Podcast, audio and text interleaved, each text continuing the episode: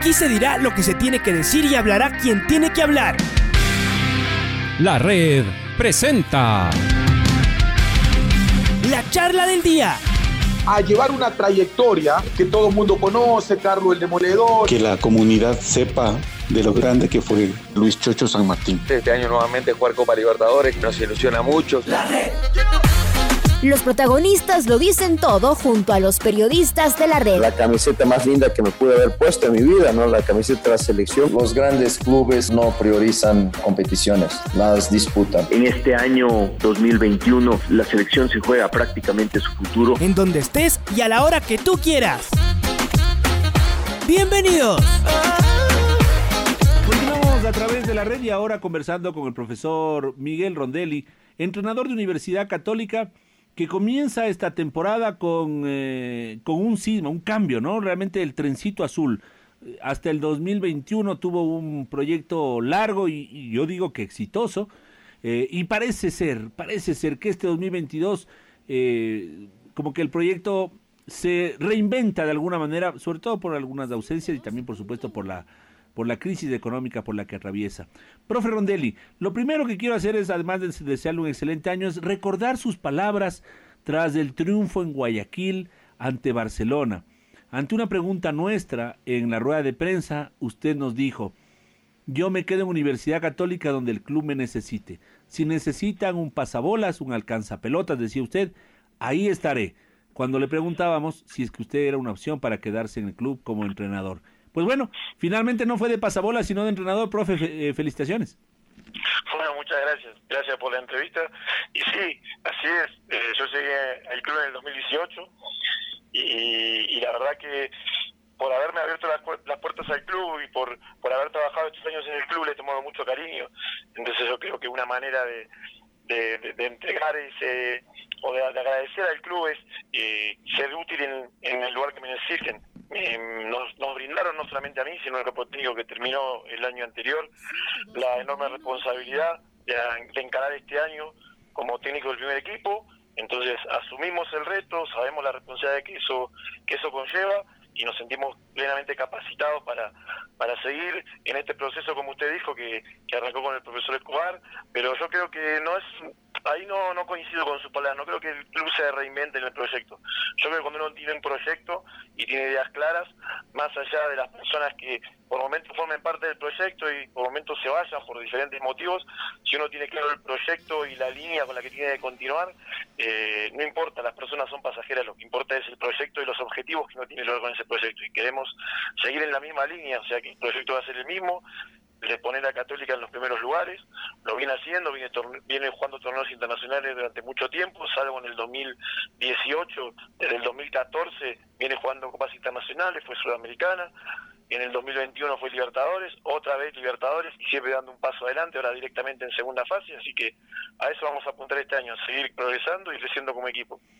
Cuando preguntábamos, en cambio, a la dirigencia de Universidad Católica qué buscaban del entrenador del próximo año, justamente hablaban de un perfil que se, eh, utilizando sus palabras, que continúe el proyecto. Sí, tal vez eh, lo que decíamos en un instante, esto de, que el proyecto se reinventa, pensaba sobre todo en las personas, y a lo mejor usted tiene razón, el proyecto no depende de las personas, sino de los objetivos, de la forma de alcanzarlas.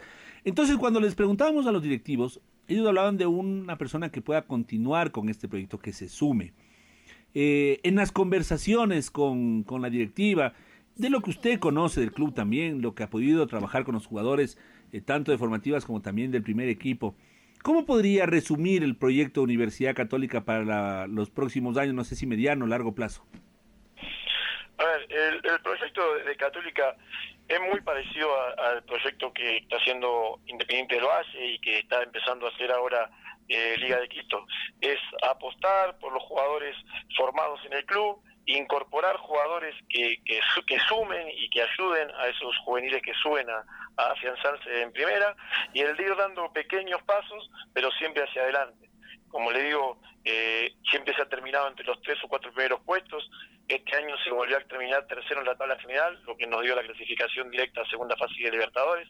Se logró la cantidad de puntos, en puntos, no en posición, porque Católica ha sido subcampeón, pero sí en puntos, la campaña con mayor puntaje en la historia de Católica. Entonces, siempre dar pasitos hacia adelante. Yo creo que cuando un club se, se acostumbra a estar en los primeros puestos, no quiere bajar nunca más. Entonces, a eso es lo que apunta el proyecto, a ir formando jugadores que tengan un sentido de pertenencia para el club e incorporar jugadores que sean refuerzos y que ayuden en ese proceso de, aprendizaje a los juveniles, porque nosotros consideramos que los juveniles deben debutar cuando estén listos y no hacerlos debutar por debutar. Entonces creo que a esa a ese es el proyecto, incorporar jugadores y hacer un seguimiento con los jugadores. Ahora está muy de moda una entrevista que le hicieron al entrenador Paiva donde cuenta el proceso que hizo Independiente del Valle para contratarlo. Yo creo que Católica viene haciendo ese proceso en la incorporación de jugadores. Realiza un seguimiento, por ahí es silencioso, no tiene tanta prensa, pero sí viene haciendo un seguimiento y todos los jugadores que se incorporan en Católica tienen un porqué. Porque si vamos más atrás, en el 2019, cuando se incorporó, por ejemplo, el jugador amarilla, yo no creo que mucha gente lo haya tenido en, en la cabeza o en la mente o en la agenda Amarilla que venía de jugar en la en la reserva de Vélez y en el club lo conocían eh, se hizo un, estudio, se habló con el jugador, se lo trajo y terminó siendo el goleador del torneo. Entonces, todos los jugadores que se incorporan a la Católica y los juveniles que suben tienen un proceso y no nada es porque sí, todo tiene un proceso.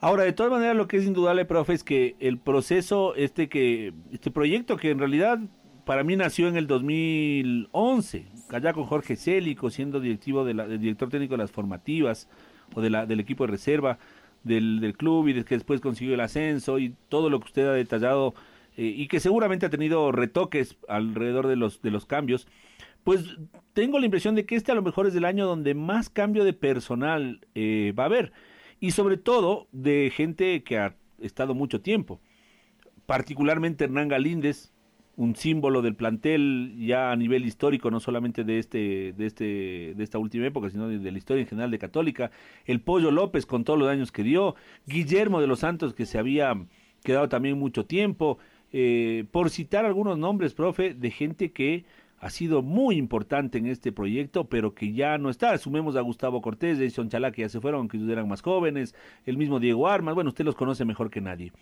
Estas salidas, ¿cuánto pueden afectar y cómo hacer, profe, para que no sean justamente de una afectación mayor?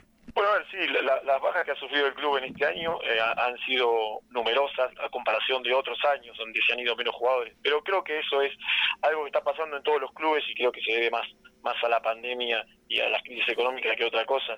También hay jugadores que le han dado mucho al club y como uno puede cómo se siente uno en capacidad de, cortarle la, experiencia de crecer eh, en lo profesional, de ir a jugar al, exterior o de jugar en otros clubes. Entonces creo que esos jugadores que se han ido siempre van a tener las puertas abiertas en, Católica para volver por lo que le han dado. Pero si bien han sido eh, numerosas las bajas, también es una base muy importante que se queda. Si nosotros contamos que Lisandro Alzugaray, el goleador del equipo, continúa en el club, eh, Walter Chalá, jugador de selección, jugador muy importante, continúa en el club, lo mismo que José Carabalí, ni hablar del capitán Facundo Martínez.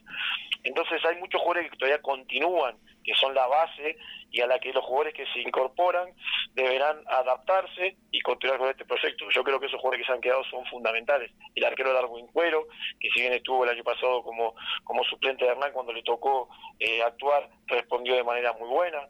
Entonces, hay jugadores que todavía continúan en el club que son importantes, que van a ser la base para eh, y, importantes también para que los jugadores que, vengan se adapten y se suben a este proyecto. Profe, ¿cuánto pudo haber influido el trabajo suyo del, de la última parte del año? En Católica le conocen bien, ustedes saben exactamente eh, cuáles son todas sus virtudes como profesional, pero no sé si em, fue una oportunidad de oro, profesor, el encarar esos partidos cuando el equipo no venía del todo bien, venía de hecho con altibajos y, y en la recta final peleaba por meterse en Copa Libertadores, algo que parecía que se escapaba. Bueno, usted tomó el equipo y logró enderezarlo, clasificó a la Copa Libertadores y semanas después recibe esta, esta nominación como entrenador del equipo. ¿Cuánto pudo haber influido ese, ese tiempo que estuvo a cargo de manera interina? Bueno, ahí es una respuesta más para que, que contenten los dirigentes, ¿no? Nosotros nos dedicamos, nos, nos encargamos de esa responsabilidad, sabíamos que en el momento que nosotros agarramos el equipo, si bien gran parte del trabajo estaba hecho por el cuerpo técnico anterior, y nosotros todavía nos faltaba un punto para asegurar Sudamericana antes del partido con Delfín. Por suerte con ese partido, con ese triunfo, eh, en un estadio muy difícil donde Católica solamente había ganado una vez, desde que en, la historia del club. Por suerte pudimos lograr un buen resultado y asegurar la clasificación a Sudamericana, pero después venía otro desafío, que era el de clasificar a Libertadores. Entonces teníamos rivales directos como 9 de octubre y Barcelona, por suerte pudimos sacar un empate en Barcelona y ganar con contundencia a 9 de octubre. Pero más que nada lo que hicimos nosotros en esa semana fue eh, seguir con el trabajo que se venía haciendo, no solamente con el cuerpo técnico anterior, sino que, que veníamos haciendo nosotros en formativa. Nuestra metodología de entrenamiento era muy similar a la del primer equipo, muy similar. Eso es lo que habla de, de la línea del proyecto. Entonces, seguir de la misma manera, contamos con un grupo de jugadores muy buenos, pero muy buenos, muy muy profesionales, con un amor hacia la tarea muy grande, eso hace todo mucho más fácil. Entonces creo que aportamos nuestro granito de arena, pero nunca hay que, que que dejar de lado el protagonismo que tienen los jugadores que son los, los reales protagonistas de este deporte y el trabajo que había hecho el cuerpo técnico anterior. Así que ahora lo que vamos a hacer nosotros es enfocarnos este año en seguir peleando cosas importantes. Tenemos un muy buen equipo, queremos seguir haciendo historia con Católica, porque creo que este grupo de jugadores se lo merece. Y como, dijo usted, este proceso no empezó en el 2018, este proceso empezó en el 2011, cuando Católica eh, estaba con Célico después del, del descenso del 2010 se logró el ascenso y a partir de ahí, desde el 2014, como le digo, vienen clasificando a copas internacionales. El único, el único año que fue como de transición fue eh, el 2017, que costó un poco, pero después, por suerte, se pudo salvar la categoría y a partir del 2018 volvió a poner a Católica en los lugares que debe estar, que es peleando cosas importantes. Profe, ¿cómo va el armaje del equipo? Teníamos entendido que ustedes pretendían tener dos jugadores extranjeros en, en el puesto de delanteros y han confirmado solamente al Príncipe Díaz. Eh, ¿qué, otro puesto les faltan y en efecto van a buscar otro, otro centro delantero? Bueno, sí, estábamos en conversaciones con un delantero extranjero que si todo va bien se cerraría este domingo y el lunes ya se incorporaría a la pretemporada.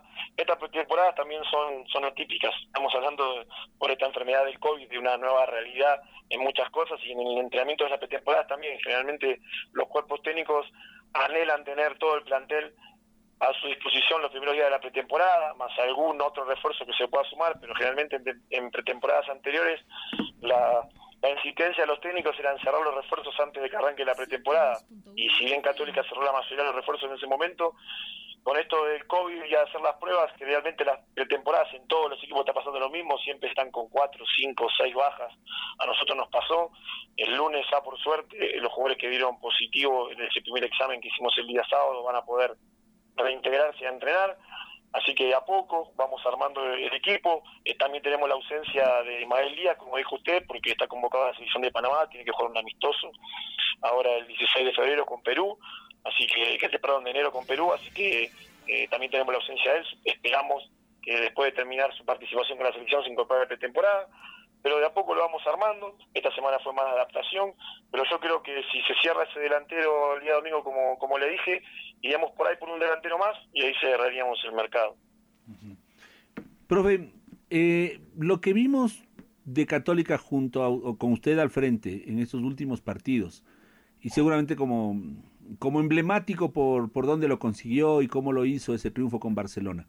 Eh, pero no solo ese partido, sino en general todo, esa actitud ofensiva, un equipo de ir para adelante, de proponer, de no esconderse, eh, de arriesgar mucho también, eh, tal vez dejando muchos espacios atrás, pero bueno, como parte del riesgo de ser un equipo ofensivo. ¿Es lo que vamos a ver de Universidad Católica o, porque me, me ponía a pensar, tal vez el profesor con muy buen sentido común lo que hizo fue adaptar un poco sus ideas a lo que ya estaba armado, a la idea del juego de Santiago Escobar, que era más o menos así, y, y bueno, eh, pues caminar por ese mismo rumbo para no tener que cambiar todo. Ahora que usted está al frente, ¿será ese mismo estilo de juego de Universidad Católica o cuál será? No, a ver, yo creo que ese es el estilo que tiene que tener este club por historia. El de ser protagonista, el de respetar el buen juego, el de imponer sus condiciones. Si bien después siempre el rival también juega, uno siempre tiene que estar saliendo a imponer condiciones. Después el, desarrollo del partido irá, porque como dije antes, hay un rival que juega. Nosotros en ese primer tiempo con Barcelona eh, salimos a, a tratar de imponer nuestro juego y Barcelona nos superó en ese primer tiempo, pero por suerte en el segundo tiempo sí logramos imponer el juego nuestro, presionar arriba, ser protagonistas, provocar el error, recuperar la pelota en base a provocar el error y no esperar el error del rival. Y esa es la católica que, queremos que se va a ver este año. Un equipo protagonista, que presione arriba, que salga a ganar en todas las canchas. El año pasado se hizo una excelente campaña de local, tratar de repetir esa campaña, afianzarla perdón, la campaña de visitante hizo el año pasado muy buena, afianzar esa campaña que se hizo muy buena de visitante de local este año para poder pelear etapa y poder meternos en una final. Yo creo que esos van a ser los objetivos, pero se va a ver un equipo protagonista, dispuesto a atacar, no expuesto, para no también hay que defender nuestro arco, ¿no? esto es atacar y defender, pero sí un equipo que sea protagonista y que salga a buscar los partidos en cualquier cancha. ¿Cómo, ¿Cómo conseguir equilibrio en el fútbol, profe? Porque normalmente los equipos que atacan mucho suelen ser vulnerables eh, en, el, en el arco propio. Los que en cambio defienden mucho suelen ser poco, poco goleadores, ¿no? Y de poco espectáculo además. es un fútbol que a nosotros tampoco nos gusta demasiado. Sin embargo, hay ciertos equipos, no son eh, la mayoría, por supuesto, que logran tener cierto equilibrio, que son equipos que proponen, que atacan, que, que marcan mucho, pero que de todas maneras logran tener una defensa equilibrada. Desde su punto de vista, ese equilibrio, ¿cómo se lo consigue? Nosotros consideramos que ese equilibrio que dice usted eh, va más allá de, los sistemas de juego, porque muchas veces se habla de si un equipo es ofensivo porque juega 4-3-3 o es defensivo porque juega 4-4-2. En mi opinión, eh, los sistemas son una disposición inicial de los jugadores. No, no es que porque uno juegue 4-3-3 va va a ser más ofensivo un 4-4-2. Siempre hay que ver esos nombres que uno pone en las alineaciones. Y después las estructuras que se van armando cuando los jugadores se van moviendo. Nosotros creemos que siempre hay que buscar una estructura ofensiva. La manera que nosotros tenemos de atacar va a condicionar la manera que vamos a defender. Entonces, si atacamos con mucha gente, lo ideal sería presionar tras pérdidas para no quedar eh, expuestos ante una pelota larga del rival o dejar salir al rival. Si tenemos mucha gente arriba, ¿para qué replegar? Presionar con lo que ya tenemos arriba. Pero sí debemos tener una estructura atrás, dependerá de la cantidad de jugadores descolgados que deje el rival o de la manera que defienda el rival, porque si bien nuestra manera de atacar va a condicionar nuestra manera de defender, la manera en la que defienda el rival va a condicionar su manera de atacar. Entonces, siempre hay que estar lo que se llama comúnmente marcando un ataque, es decir, armando estructuras que permitan, ni bien se pierde la pelota, poder recuperarla lo más rápido posible y evitar correr hacia atrás tratando de, tener el equipo bien armado siempre. Ahora, lo que sí suele pasar es que, eh, y, le vimos también, profe, en este, en, esto, en este tiempo que usted tuvo, es que la defensa suya juega, claro, achicando o haciendo corto el equipo, la defensa suya juega muy cerca de la mitad de la cancha. Ese, ese espacio atrás, profe, ¿cómo manejarlo para que no sea aprovechado por el rival? Bueno, ahí es, es habilidad y pericia de los jugadores.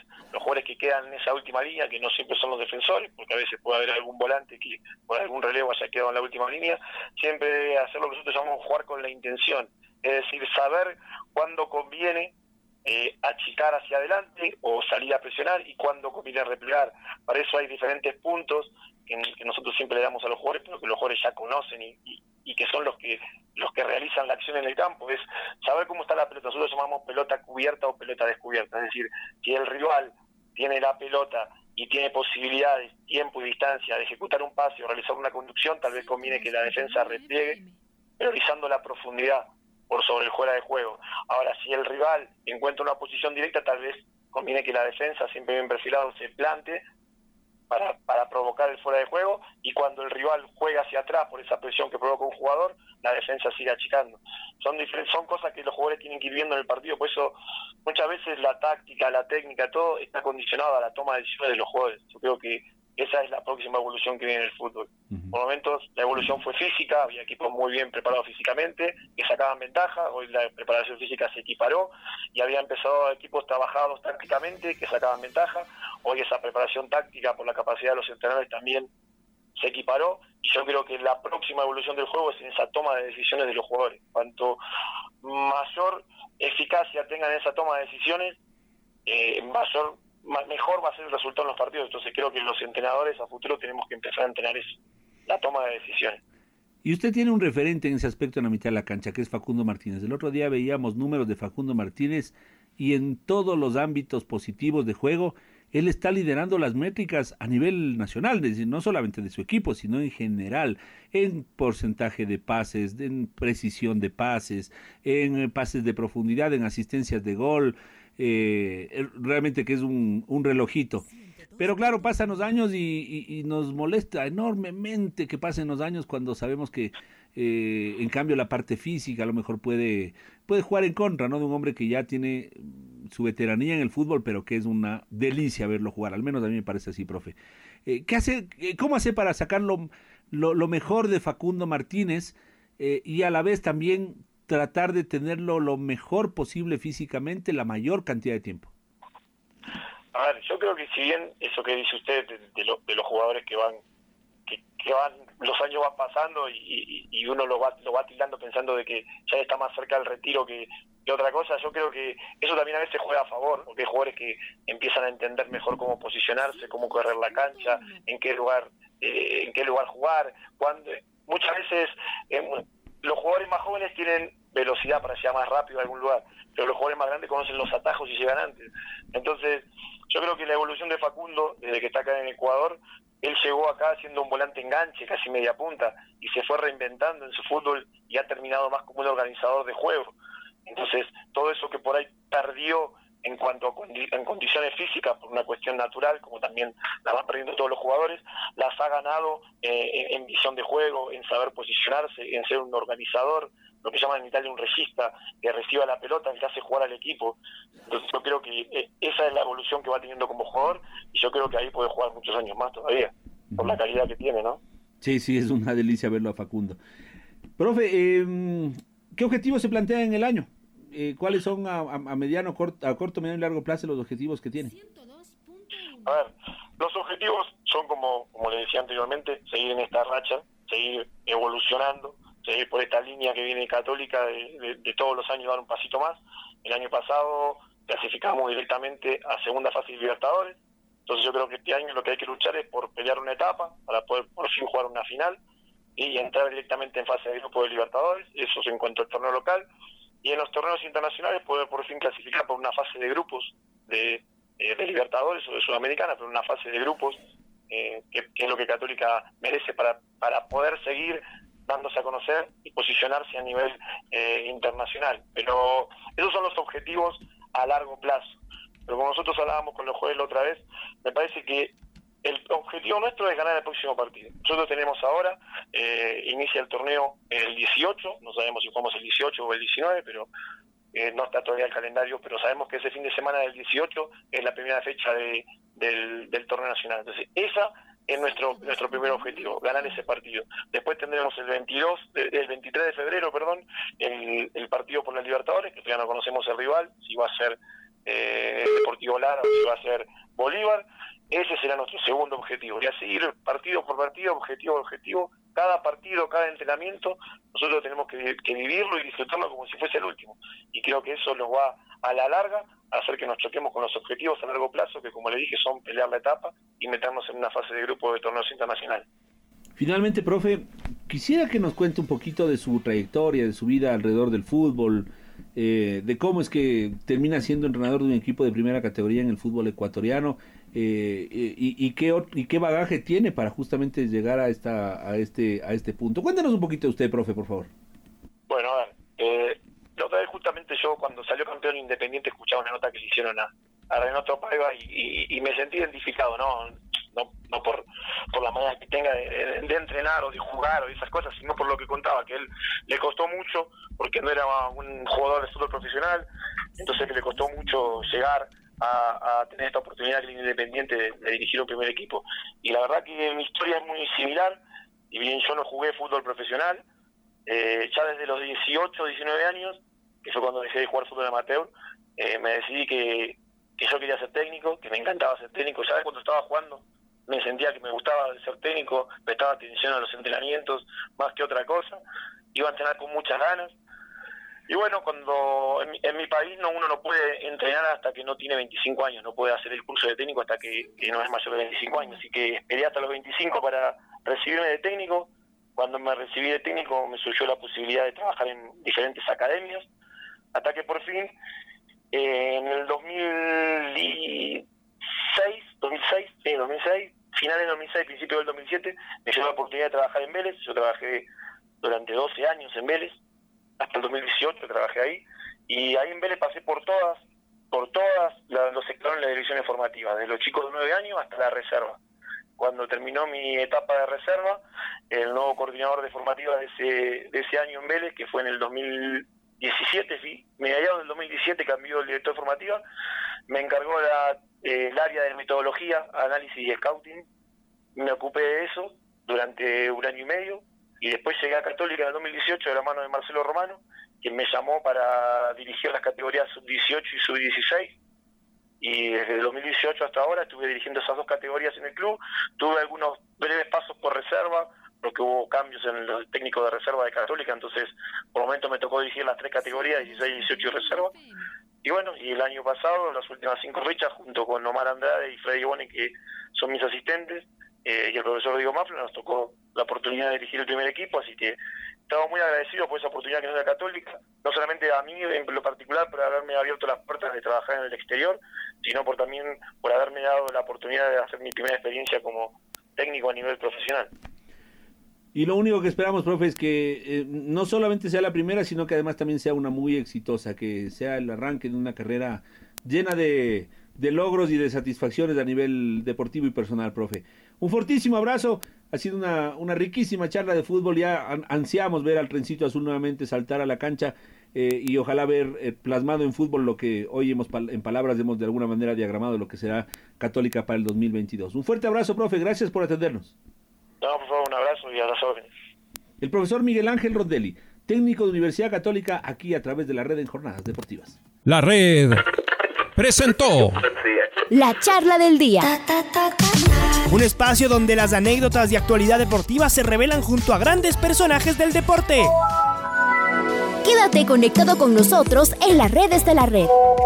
Síguenos como arroba la red Ecuador y no te pierdas los detalles del deporte minuto a minuto. Escúchanos en vivo en TuneIn y en los 102.1 FM en Quito.